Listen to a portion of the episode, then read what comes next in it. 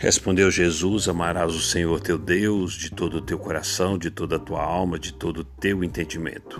Este é o grande e primeiro mandamento. Mateus 22, 37 a 38. Na devocional anterior, nós falamos um pouquinho sobre viver além da obrigação.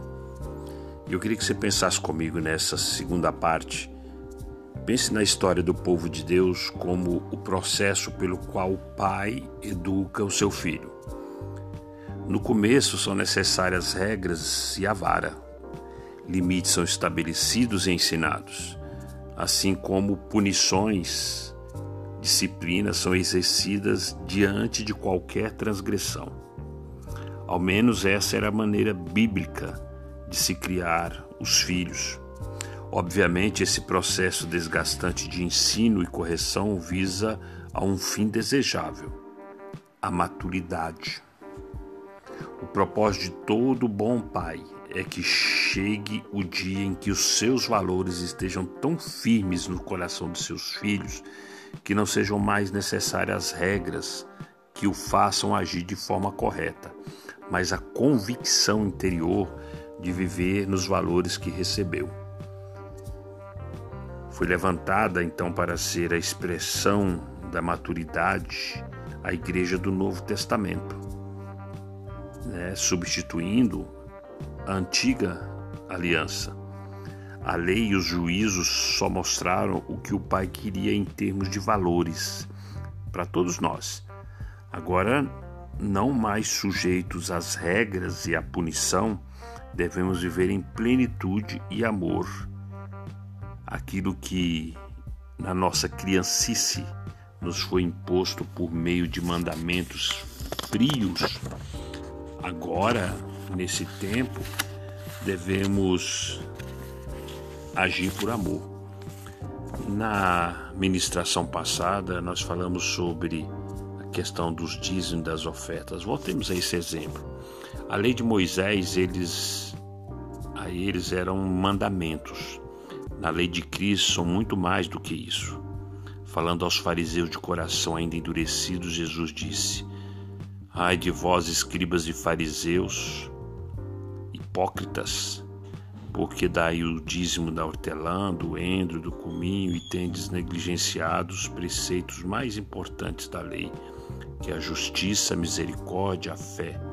Deveis, porém, fazer essas coisas sem omitir aquelas. Está lá em Mateus, capítulo 23, versículo 23.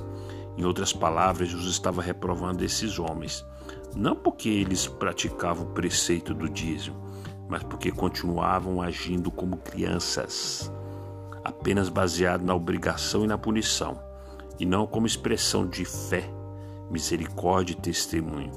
Perceba a afirmação do Senhor Jesus: deveis fazer estas coisas, devolver os seus dízimos, sem omitir aquelas, fazê-lo com a motivação correta e madura.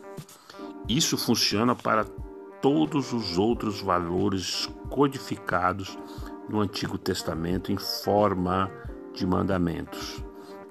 Não adulterar é uma regra da lei e cuja transgressão deveria ser punida com a morte.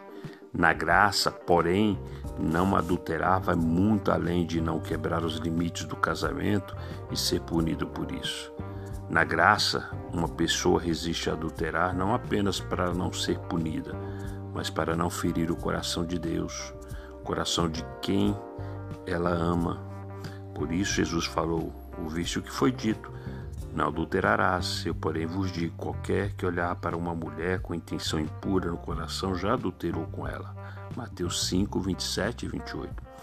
Quem ama não está preocupado apenas com a regra fria mas com seus valores, os valores que se apresentam.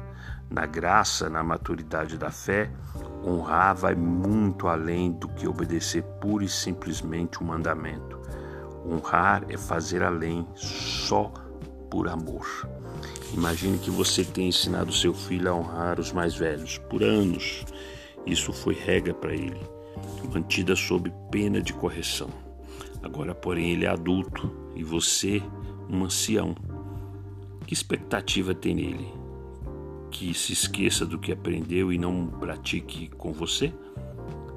que o pratique sem sentimento, como perpetuação das velhas e frias obrigações, ou que transforme a honra na mais livre e abundante expressão de amor a quem deu os melhores anos de sua vida por ele.